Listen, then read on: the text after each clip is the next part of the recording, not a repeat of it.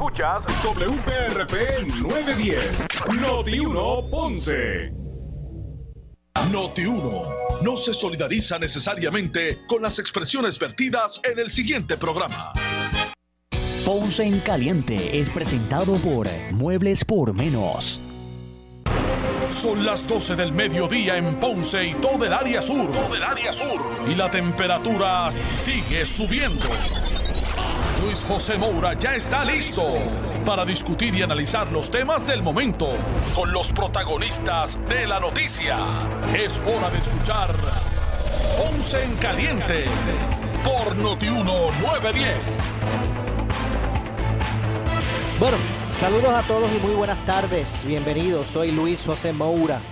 Esto es Ponce en Caliente. Usted me escucha de lunes a viernes eh, a las 12 del mediodía por aquí por Noti1, analizando los temas de interés general en Puerto Rico, siempre relacionando los mismos con nuestra región. Así que bienvenidos todos a este espacio de Ponce en Caliente. Hoy es jueves 15 de julio del año 2021. Así que gracias a todos los que nos acompañan en el día de hoy. Buen provecho a los que están almorzando en este momento o los que se disponen así hacerlo. Y hoy es jueves. Y los jueves está con nosotros para el análisis de los temas del día el pastor René Pereira Hijo, a quien de inmediato le damos la bienvenida. Saludos, pastor, gracias por acompañarnos. Saludos, saludos, eh, Moura, y saludos a toda la audiencia de Noti1 Ponce, eh, Ponce en caliente. Llevaba un tiempo, ¿verdad? Un tiempito que no habíamos podido estar, eh, ¿verdad? Por estuve de vacaciones, compartiendo con la familia y eso, pero ya estamos otra vez en la batalla. Bien merecidas, pastor, así que qué bueno gracias, que, las haya disfrutado con su familia. Así que ya eh, la semana próxima pues esperemos estar ya acá. sí, este, este, estuve en la Florida, eh, visitando allá a mi hija, ¿verdad? Que está radicada allá desde que ella se casó, ¿verdad? Y se fue a vivir allá con su esposo. Así que, y es interesante, Maura, la diferencia allá en la Florida. Eh, rara vez tú ves personas con mascarilla, o sea, es otra cosa totalmente distinta, todo, todo, ¿verdad? Este, está como si nada. Eh, es bien es bien diferente verdad eh, eh, a la, a las precauciones verdad que, que, se siguen tomando aquí a, raíz de la pandemia. Eso me llamó la atención. Ok, pues eh, es interesante conocer eso. De hecho hoy ya hoy por aquí por Noti1 lo dijo en la mañana también el presidente del Colegio de Médicos y Cirujanos de Puerto Rico el doctor Víctor Ramos que que él recomienda que se regrese al uso compulsorio obligatorio de mascarilla en indoor, outdoor, donde sea, eh, por la preocupación que existe ante los casos que han proliferado de la variante Delta, que son más contagiosos, hay muchos asintomáticos con Delta, y que, y que bueno, y que hay que vacunarse, pero regresar a la mascarilla todo el tiempo, recomendaba al gobierno el doctor eh, Víctor Ramos, ¿qué le parece? Bueno, vamos a ver lo que sucede eh, la realidad es que aunque ya se supone que tú, si estás vacunado, no necesites dar la mascarilla, pero Maura, me he encontrado con que aquí te la exigen. En, los centros comerciales tienes que tener la mascarilla, si no te llama la atención y te lo dicen. así. que aquí, aquí la gente, ¿verdad? Como que ha estado más renuente a quitarse la mascarilla. Yo veo a la mayoría de las personas con la mascarilla puesta. Pues yo, pues yo le voy a confesar algo. Yo estoy totalmente vacunado hace mucho tiempo. Y todavía, visto la mascarilla dentro, fuera, al aire libre, dentro de todavía, La, todavía la uso, ¿verdad? Yo me la, yo no la uso cuando estoy en un estacionamiento, cuando estoy caminando afuera, no la uso, pero si entro a un sitio inmediatamente, ¿verdad? Donde hay otras personas, pues me la pongo rápido, sí. Entiendo, bueno. Pues, nada, este, uno ve las diferencias, ¿verdad? Este, de cómo se manejan las cosas. Eh, así que eh, vamos a ver, y, eso nos preocupa porque vamos a ver qué sucede. Eh, hay una, se está convocando una marcha el día 14 que ya se espera de miles y miles de personas, ¿verdad? Este, el 14 ahora de, agosto contra la perspectiva de género en las escuelas, así que vamos a ver si de qué manera esto, ¿verdad? Si esto sigue en aumento, pues pudiera afectar esa, esa convocatoria. Ustedes, cuando digo ustedes, me refiero a las organizaciones que que, que llaman a, ¿verdad? Que convocan, esperan, ¿cuál es la expectativa? Como usted dice, miles y miles de personas, ¿esa es la expectativa que ustedes tienen? Bueno, ya se han sumado todos los concilios. De hecho, eh, la Iglesia Católica eh, ha decidido apoyar tanto la diócesis completa de Arecibo y tengo entendido que incluso hasta, que me ha sorprendido, el, el arzobispado de San Juan está pensando este, apoyar esa, esa marcha. Ok, que la marcha va dirigida a, a objetar, ¿qué es lo que va a objetar? la implementación del currículo de ideología de género en nuestras escuelas, que ya, pues usted sabe, ¿verdad? El pueblo sabe que, que hay una hay una ha habido una oposición grande a que a que ese currículo se implemente en nuestras escuelas, así que se ha convocado esa marcha eh, y bueno, se espera a menos que no ocurra algo, ¿verdad? Que, que, que como dije, pues pueda afectar esa ese flujo de personas. Estamos hablando de una marcha que esperamos más de más de 100 mil personas allí. Mm, bueno. Eh, ¿y, qué día es, eh, eh, Pastor? Eso es el sábado 14, sábado 14 de septiembre, saliendo desde el lado norte hasta la fortaleza, porque queremos queremos que nos reciba el gobernador y plantearle personalmente nuestras inquietudes allí. Okay. Bueno, vamos a ver lo que ocurre. Lo cierto es que, como usted dice, ya se, se supone que se establezca en este nuevo semestre escolar que empieza en agosto.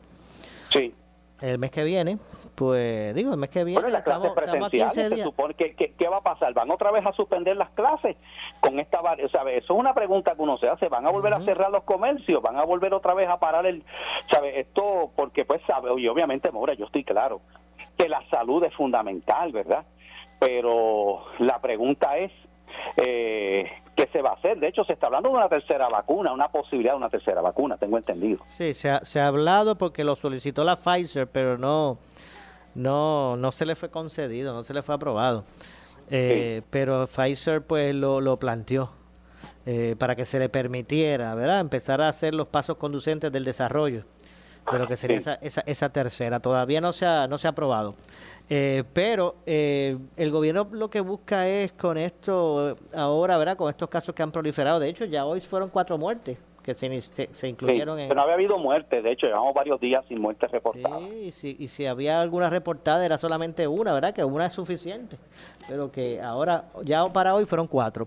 pero la pregunta es si estamos llegando al punto donde sea necesario, ¿verdad? Porque sabemos que hay unas medidas, hay unas métricas eh, ya que se toman en cuenta eh, cuando ya el nivel ese pues de contagios aumenta.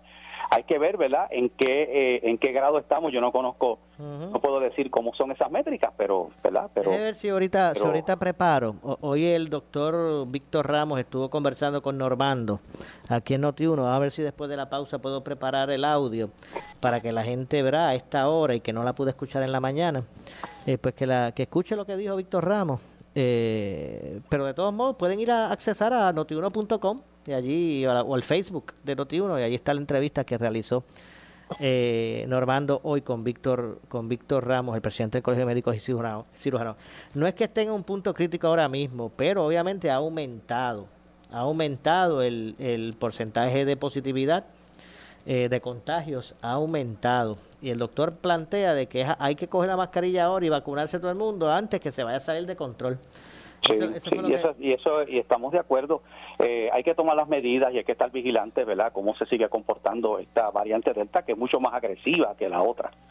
Definitivamente. Decía, decía, él era enfático el doctor Ramos en términos de exhortar a la vacunación, el que no la haya hecho, porque él dice, mira, la vacuna ha demostrado que que es efectiva. Por ejemplo, que va a evitar que una persona, o sea, que el virus en una persona vacunada, pues no presente estos síntomas fuertes, lo lleve un ventilador y, posiblemente a la muerte. Claro, claro. Y, es bueno lo que aclara, Maura, porque se ha, estado dando tanta información incorrecta con relación a la vacuna, de que la vacuna previene el contagio. No, La, la, vacuna no previene el contagio. La vacuna lo que hace es que le da unas protecciones, unos anticuerpos que que te permite desarrollar unas defensas para que si te da, no te va a dar de la manera claro. tan fuerte como si no tuvieras la vacuna. Claro, y eso obviamente depende del, del sistema inmunológico de la persona. Puede ser que una persona vacunada te, le haya dado el COVID y ni cuenta se haya dado. Así es. Pero hay otros que sí, pues tendrán unos síntomas, aunque la vacuna lo que hace es eso mismo que usted acaba de explicar, le, da herramientas al, al cuerpo, ¿verdad? unos anticuerpos que lo que van a hacer es que no va a ser tan fuerte eh, los, los, efectos de ese virus en su cuerpo que lo pueda llevar a un hospital o a la muerte.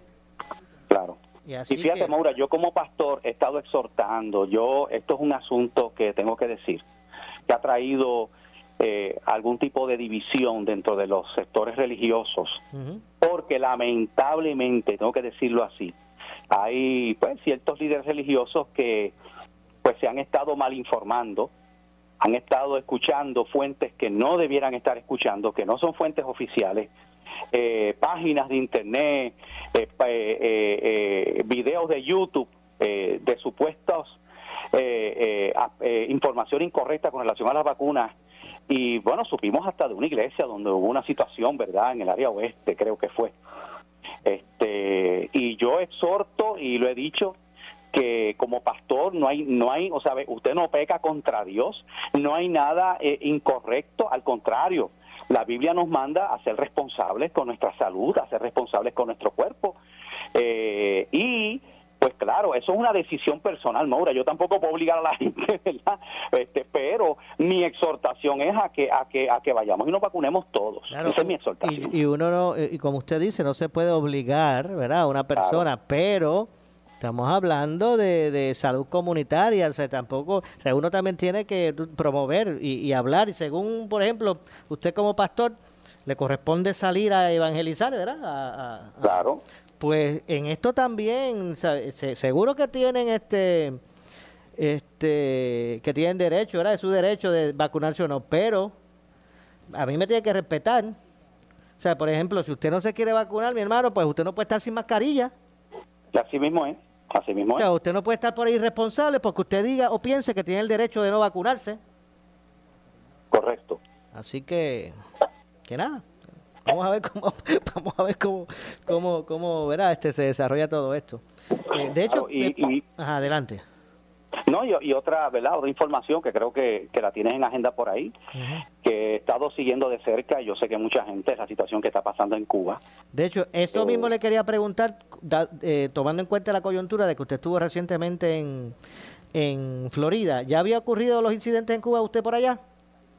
Eh, no, ah. ocurren una vez ya yo regreso. Okay. Era que quería saber cuál fue cuál hubiese sido su experiencia, cómo, cómo vio, ¿verdad? La reacción allá en Florida de, de, la comunidad hispana, pero nada, si fue después.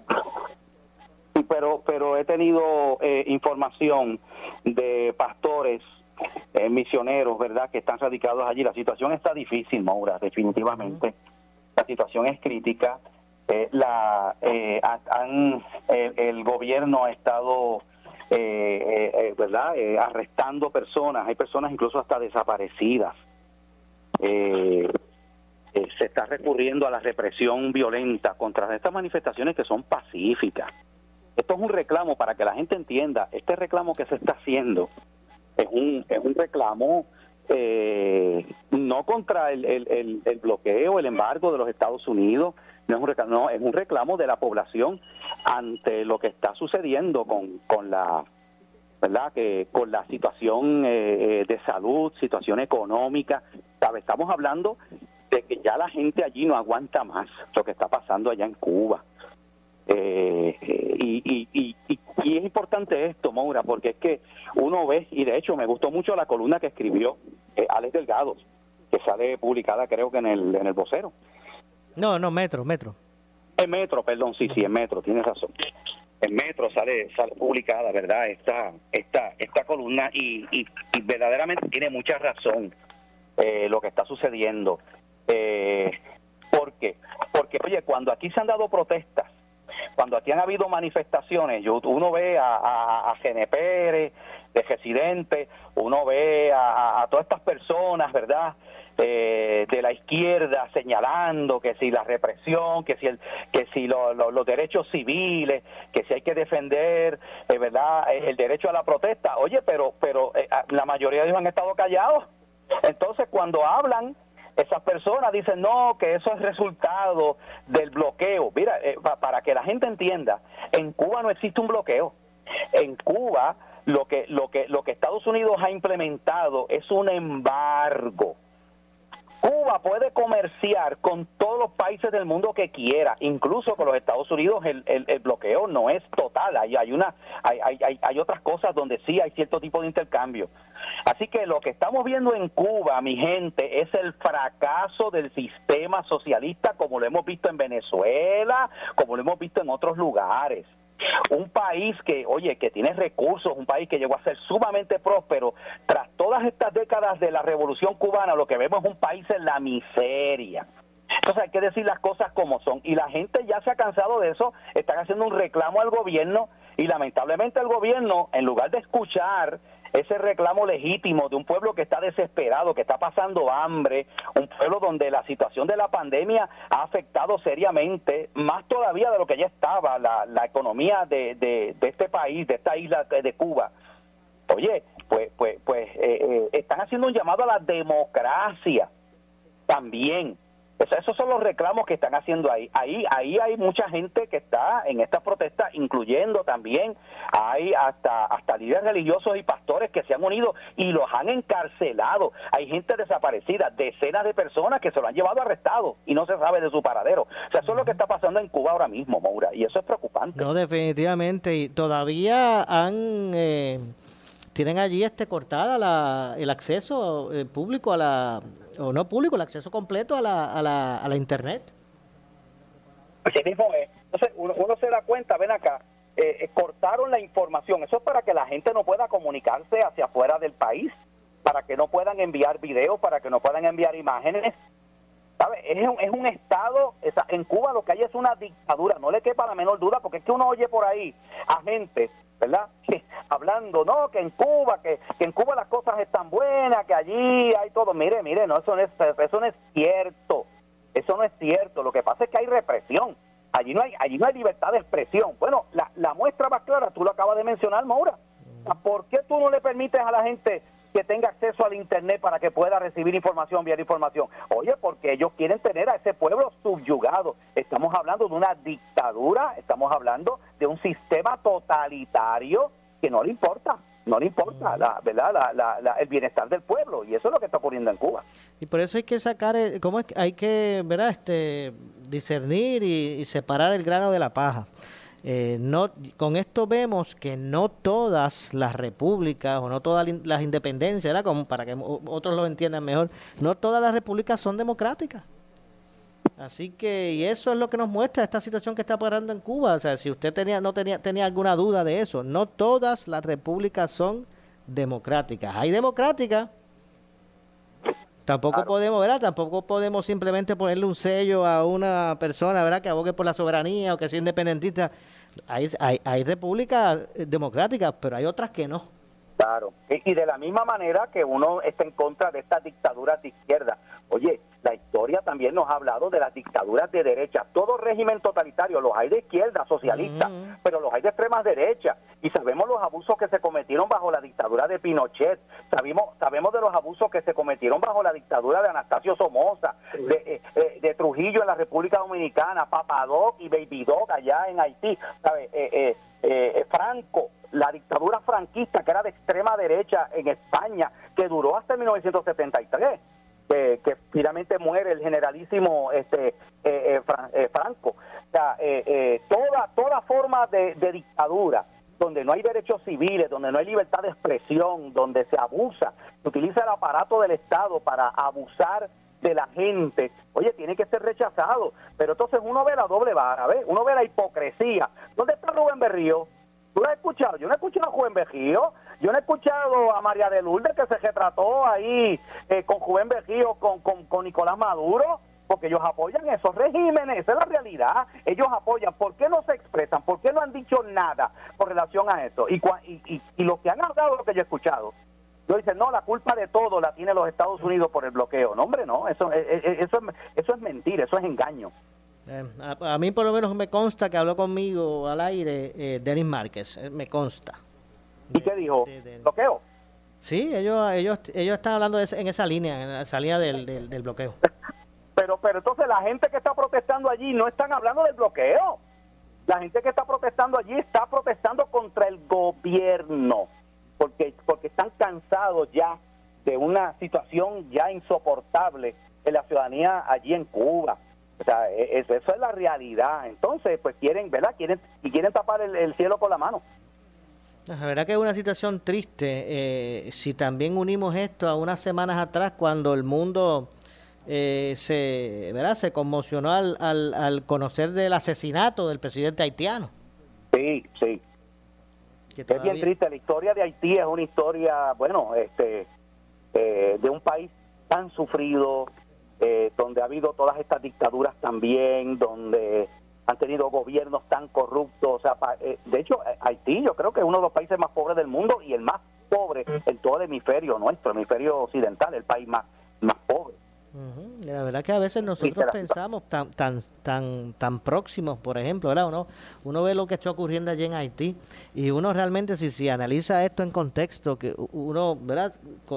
Saber que, que, tan próximo a, nosotros en Puerto Rico, ¿verdad? Están ocurriendo esas cosas y ese estado de situación en, en, esa isla. Claro que sí, claro que sí. Es increíble. Ah, nada, eh, ¿verdad? Nosotros los cristianos en todo esto, pues, además de, pues, de expresar nuestro sentir, yo como pastor también tengo en oración, porque oye, en estos lugares hay gente noble, gente buena, eh, muchos, muchas iglesias, ¿verdad? Eh, hermanos nuestros en la fe que están sufriendo, allí y que están eh, cumpliendo su misión, llevando, ¿verdad?, eh, eh, la palabra de Dios en esos lugares y, y, uno escucha de boca de ellos las situaciones tan terribles que pasan en la ciudadanía. Lo que pasa es que lamentablemente, pues aquí hay personas que, ¿verdad?, que ocultan esa información o que, o que, o que dicen las cosas que no son. ahora mismo, cuando tú analizas el caso de Venezuela, oye, Venezuela era uno de los países más ricos, petróleo, recursos naturales, pero de una cosa tremenda los centros comerciales que habían en, las principales ciudades, en Caracas, eran impresionantes, tiendas, un comercio vibrante, un turismo, y es preciso ver qué ha, qué ha producido el socialismo, qué ha producido la revolución bolivariana, lo que ha producido es miseria. Entonces le van a echar la eh, eh, le van a echar la culpa también a Estados Unidos. O sea, todo, todos los males se lo achacan a que a los yanquis, el imperialismo yanqui. Pero es que, es que allí no hay un bloqueo. Entonces tú te das cuenta que eso es una retórica de engaño, una retórica de mentira. Esos sistemas socialistas, que es lo que ellos quisieran para Puerto Rico, gracias a Dios que aquí eh, eso no ha tenido, ¿verdad? En la ciudadanía eh, eh, no ha tenido este arraigo, ese tipo de pensamiento. Siempre hay gente por ahí que cree en eso. Pero oye, imagínate cómo estaría Puerto Rico bajo una situación así. Es ahora y la situación difícil que estamos pasando pero es bien triste lo que están pasando estos países que están bajo esos regímenes totalitarios. esperemos que el mundo se encuentre atribulado, no cabe duda. Así es. Eh, esperemos pues que todo esto pues vaya vaya resolviéndose y que, y que regrese otra vez la paz. Vamos a ver en qué en qué contexto. No sé si no sé si este movimiento de o esto que está ocurriendo en Cuba sea el inicio de, ¿verdad? de la caída de, del comunismo, el socialismo ahí en Cuba, o de, o de, ¿verdad? O de lo que es la era de, de, ¿verdad? De, de, Fidel. de la dictadura de, de la revolución cubana. bueno, Es, difícil saberlo. No sé si esto va a ser el, ¿verdad? Lo que, lo que marca el principio de ese fin, del fin, o simplemente pues se vea como, como un, un indicador de, de algún sector eh, que ya pues ha llegado al, al, al, borde de verdad de, de, su máxima este aguante. Vamos a ver cómo se desarrolla todo esto. Es una pena también por lo que representa Cuba para nosotros, un pueblo hermano que, que tiene una historia enlazada con Puerto Rico, eh, ¿verdad? Este, eh, muy grande. O sea, Cuba no es, no es, no es, no es este, un país por ahí para Puerto Rico, ¿verdad? Tiene mucha mucha historia en común y, entonces el, poder ver que eso está ocurriendo allí, pues uno a uno le duele, ¿verdad? Eh, pero los pueblos también tienen que, que, que, tomar el, el, el, curso de su futuro, sea el que sea. No estoy aquí poniendo, este, adjudicando, ¿verdad? Eh, bandos, el, el pueblo, pues, ellos, ellos tienen la, la responsabilidad de, de buscar, de forjar su futuro hacia donde quieren con, qué quieren continuar o qué quieren cambiar, ¿verdad? Eso, eso estará allí.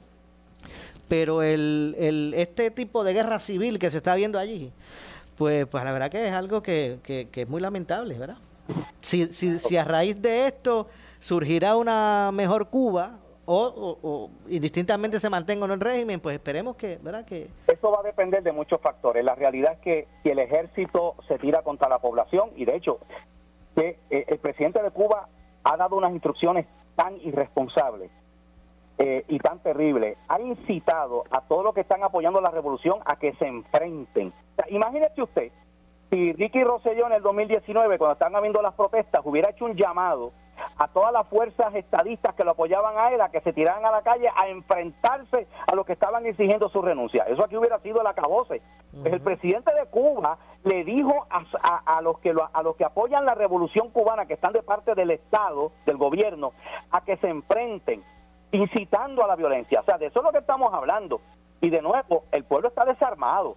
Por eso es que uno entiende, Moura, mucha gente no entiende por qué hay una cláusula en la Constitución de Estados Unidos que, ¿verdad? que ha sido tan controversial, que es el derecho al ciudadano portar armas. Y eso fue establecido precisamente porque ellos entendían, los que hicieron la Constitución hace tanto tiempo, allá en el siglo XVIII, 1700 y pico, ¿verdad? que se redactó la Constitución de Estados Unidos, ellos entendían que el ciudadano tenía derecho a protegerse de la tiranía y por eso el pueblo tenía que estar armado. Mira qué interesante, tú te das cuenta que en esas, en esas eh, eh, gobiernos de izquierda, precisamente lo que se hace es que se desarma al pueblo, porque un pueblo que está desarmado no puede quizás enfrentarse a un gobierno a un gobierno dictatorial, ¿verdad? Yo no estoy hablando aquí de incitar la violencia, pero estoy hablando de que ahora mismo, ¿por qué, por qué allá en, en Venezuela el pueblo no ha podido hacer mucho? Bueno, porque si tú tienes, ¿a qué tú te vas a enfrentar? ¿A tanques?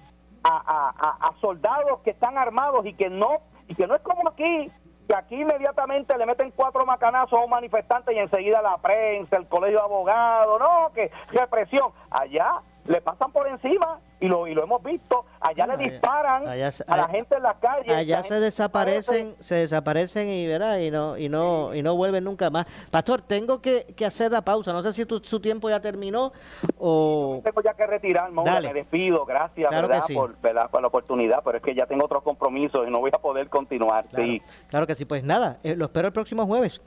Si Dios quiere. Un abrazo. Hacemos la pausa, regresamos con más. Esto es Ponce en Caliente. Breve le echamos más leña al fuego en Ponce en Caliente por Notiuno 910 su calidad de servicio. Por su conveniente horario. Así es el Laboratorio Clínico Profesional Emanuel, siempre brindándote un servicio de excelencia, con tecnología precisa y avanzada para un resultado confiable. Un laboratorio completo. Y los resultados los recibo rápido y hasta por email. Con servicio a industrias y también a domicilio. Haz de Laboratorio Clínico Profesional Emanuel tu laboratorio de confianza. Ese es el mío. Y el mío también. En Juana Díaz, llámenos al 260-5504 o al 580-0080. Pero tú sabes cómo es esto que te da la gravedad. A ti nada más te quiero, a ti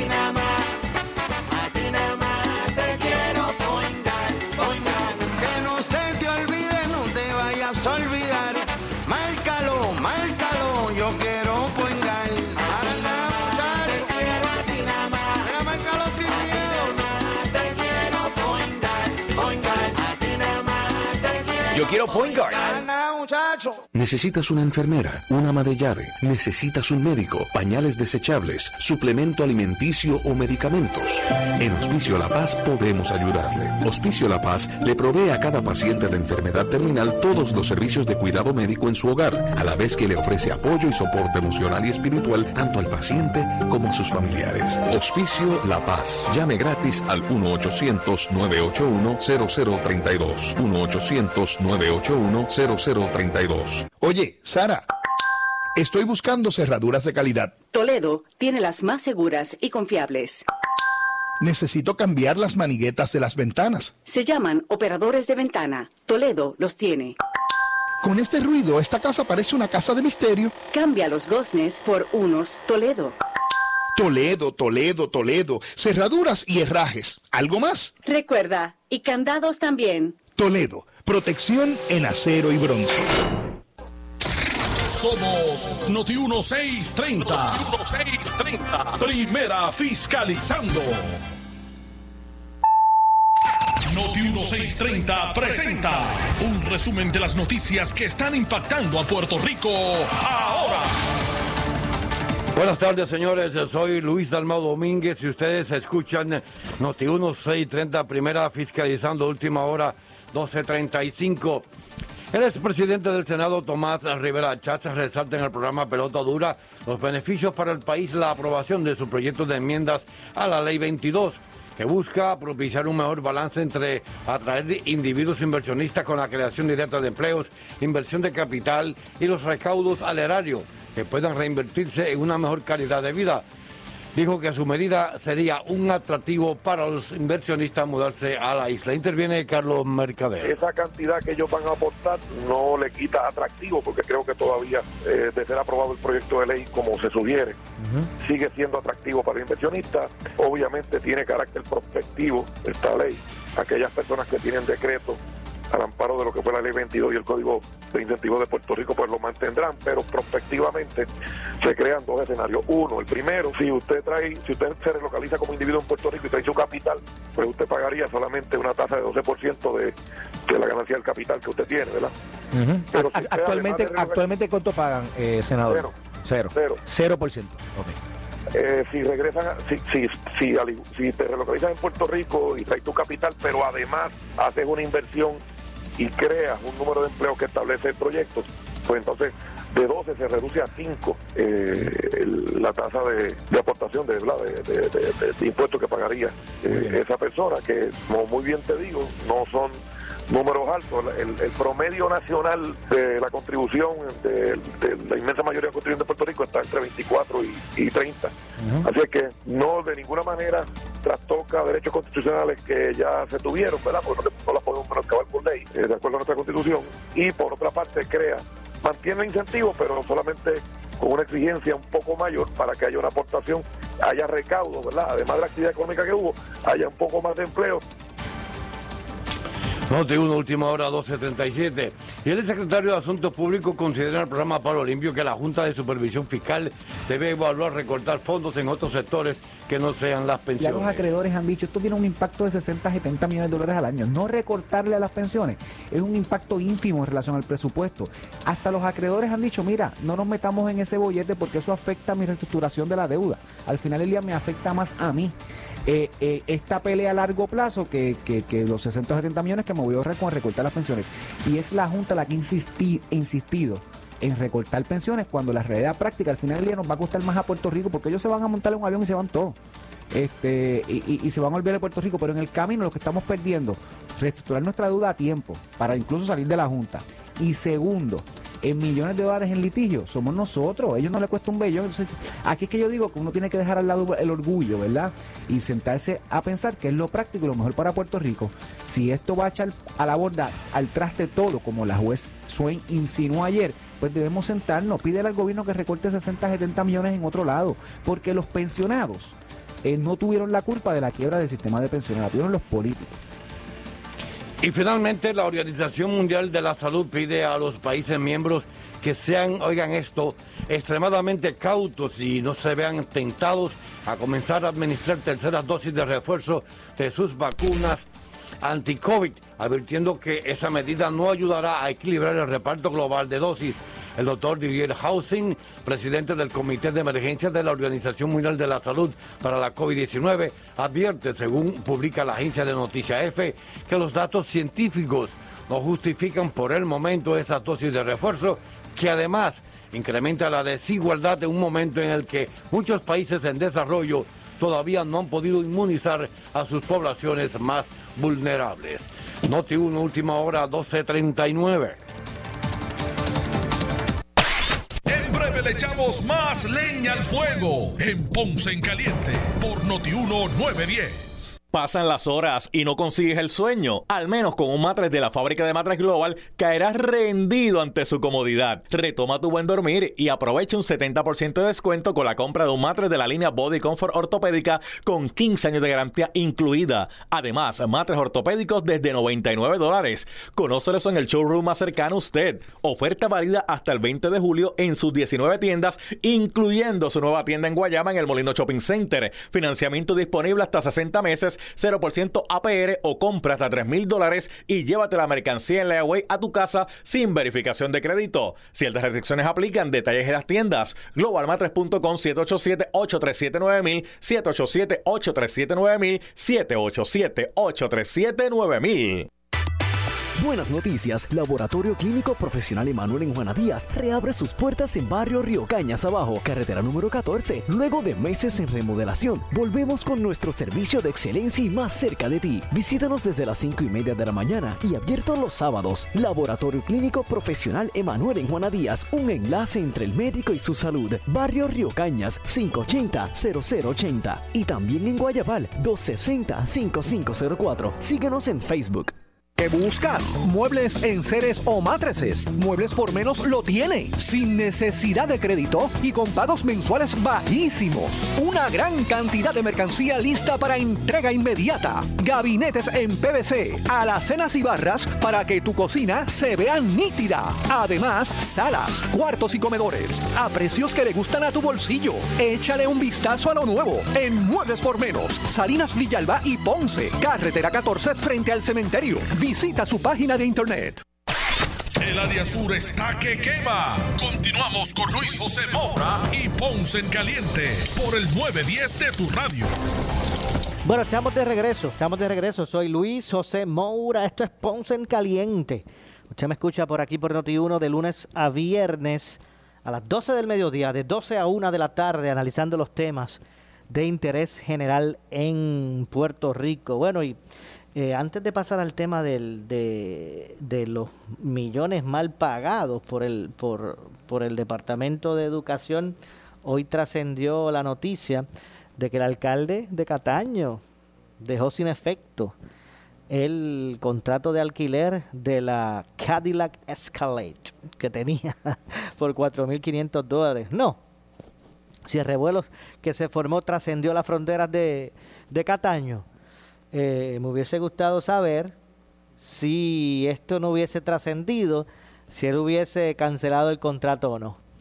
Así que al menos eh, pues no va a continuar eh, ese despilfarro de fondos en ese sentido.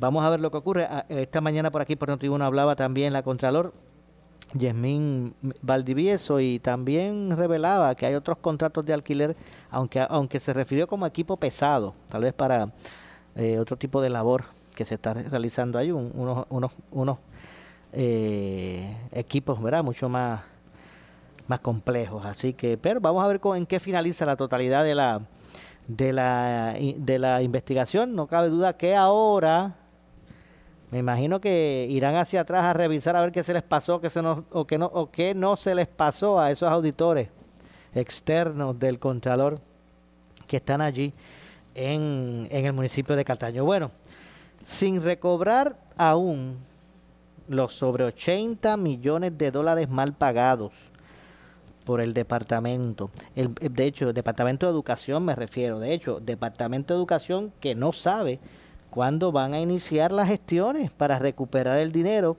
que eh, adjudicó por error a sobre 17.500 empleados. Y es que el departamento no ha comenzado todavía a eh, instar eh, acciones legales de recobro de más de 80 millones de dólares que la agencia desembolsó en compensaciones incorrectas a unos 17.500 empleados, ex empleados y retirados entre el año 2007 al 2020, al año pasado, desde el 2007 para acá hasta el año pasado, esto estuvo ocurriendo. eh, según pues eh, denunció la Junta de Supervisión Fiscal en septiembre del año pasado. Hasta el momento, la agencia solo de esos 80, sobre 80 millones, hasta el momento la agencia solo ha recobrado 3 millones de dólares que se presume son de personas que motus propio, ¿verdad?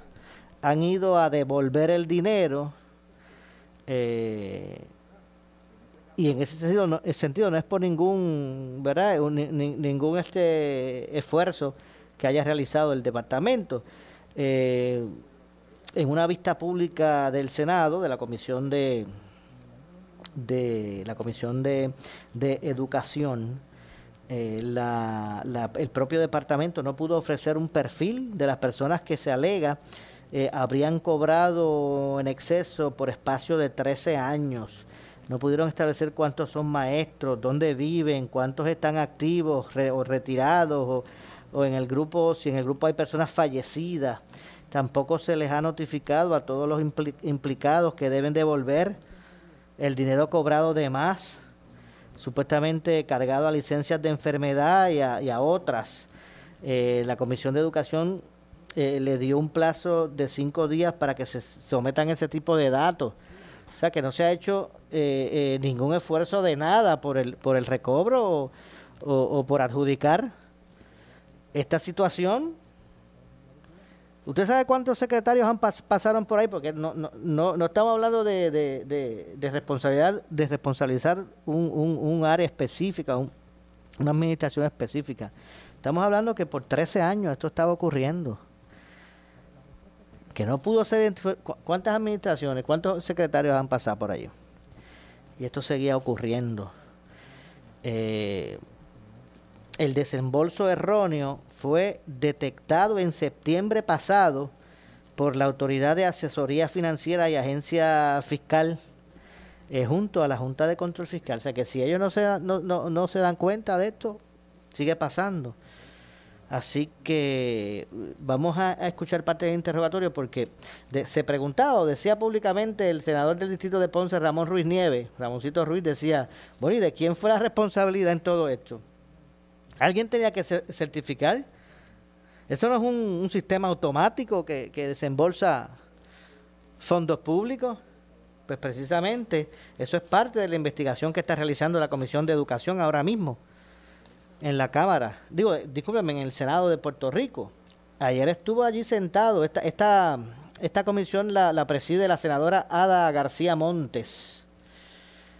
Y allí sentaron ayer al Departamento de, de Hacienda, porque los cheques del gobierno salen de Hacienda. Fueron los responsables el departamento, fue responsable el Departamento de Hacienda de todo esto. Hacienda es que le debe, le, debe corresponder el, el recobro del dinero o no. Vamos a escuchar parte del desarrollo de esa vista. Y vamos a comenzar eh, hablando, ¿verdad? Sobre la En este momento, pues, eh, conduce los trabajos la propia presidenta de la Comisión de Educación, eh, Ada Montes. responsabilidad, si alguna, tiene Hacienda con relación al desembolso de estos 84.2 millones. Hacienda es, es responsable de que se haya hecho eso, estos eh, desembolsos indebidos eh, a maestros, a, pa- a pagos a personas que ya no trabajaban en el Departamento de Educación. No, el Departamento de Hacienda no es responsable de eso. Eh, en, en varias eh, vistas que he tenido la oportunidad de asistir, tan pronto yo, eh, ¿verdad? Y con, y con este nuevo gobierno también y, y los nuevos legisladores, uno de mis objetivos eh, en estas vistas ha sido eh, hablar específicamente de cómo funciona el Departamento de Hacienda en ciertos aspectos, ¿verdad? Los que sea para los que nos citen.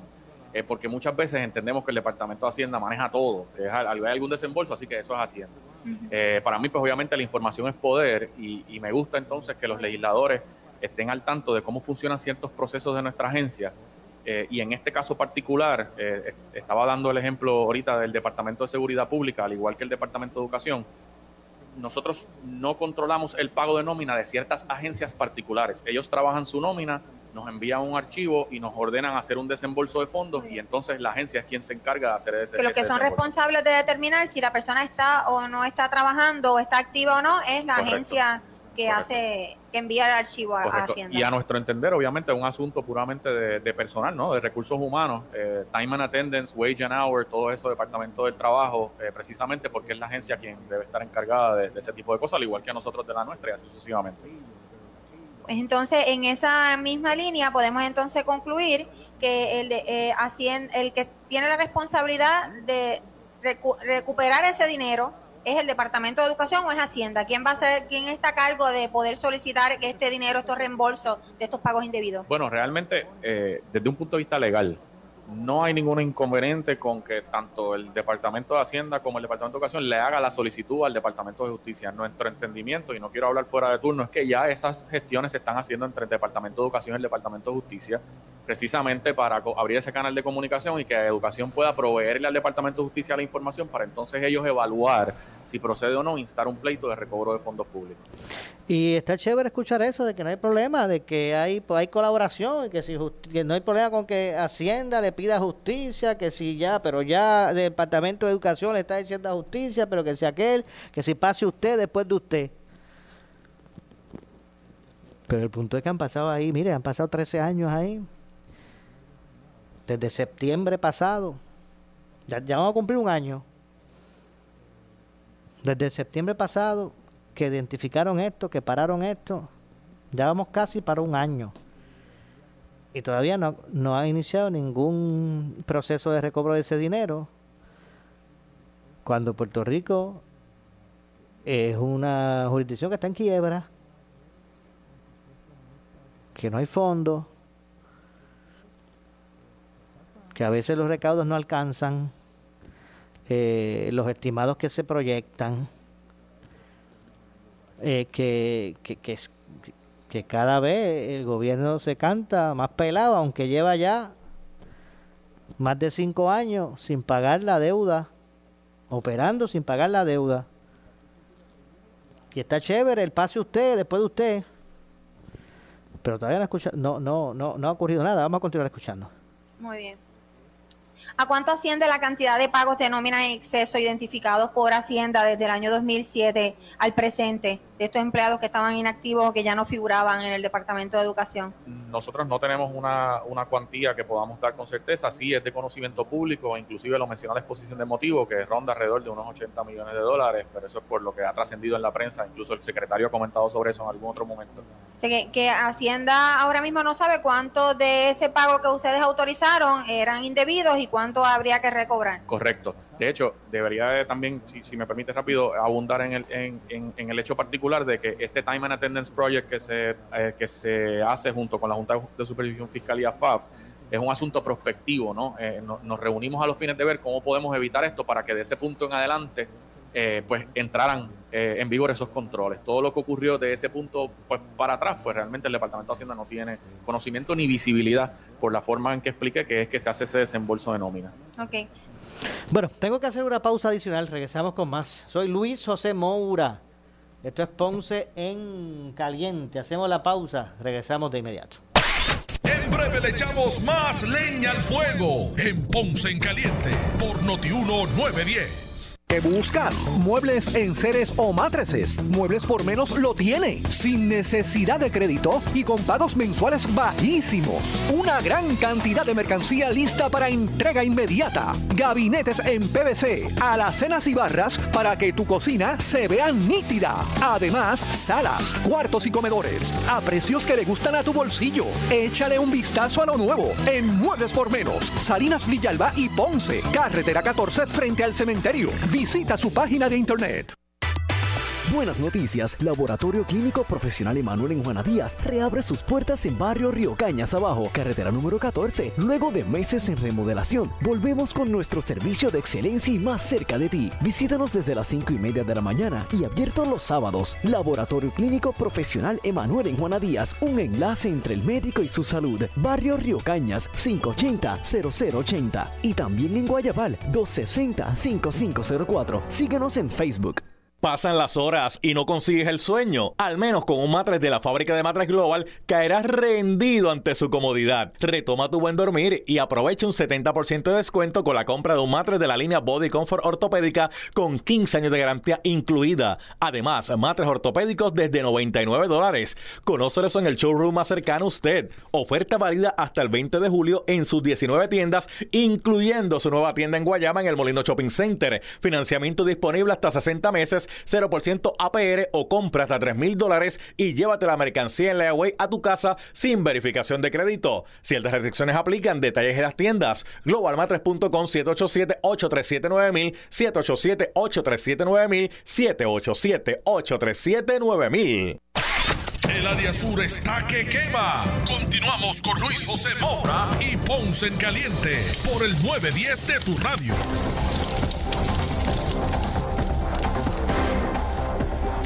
Bueno, estamos de regreso. Esto es Ponce en Caliente. Soy Luis José Moura, ya en nuestro segmento final. Vamos a escuchar un precisamente, ¿verdad? Un, segmento adicional de esta del desarrollo de esta vista pública de la Comisión de Educación que investiga el desembolso de sobre 80 millones de dólares en pagos mal eh, realizados.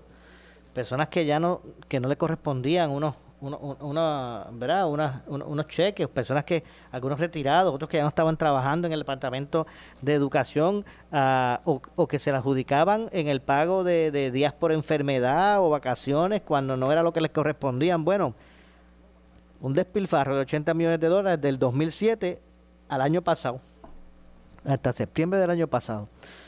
En esta ocasión están, está hablando, explicando el Departamento de Hacienda si tiene o no tiene responsabilidad en esto. Vamos a continuar escuchando. No sé cuál es. Sí. Eh, hay un, un artículo para septiembre del año 2020 donde la, ¿verdad? la directora, en este caso Natalie Yaresco, dice que ah, en esa fecha, estamos hablando del 2020, se habían recuperado de esos, de esos ochen- eh, 84 millones, 3.6 millones era lo que el Departamento de Educación había podido eh, lograr ¿verdad? En, en términos de recobro, que entendemos del En este momento, pues la que interviene es la senadora Migdalia Padilla. 2007 al presente, estamos hablando del 2020, no es, no es tanta la diferencia, encontramos que la gestión definitivamente, como decimos en el argot nuestro, se arrastran los pies para así recuperar.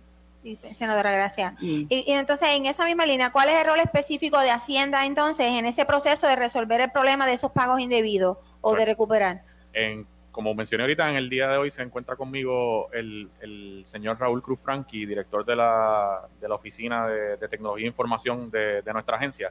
Esto es eh, un asunto que también me encanta explicarlo eh, porque a mí me fascina.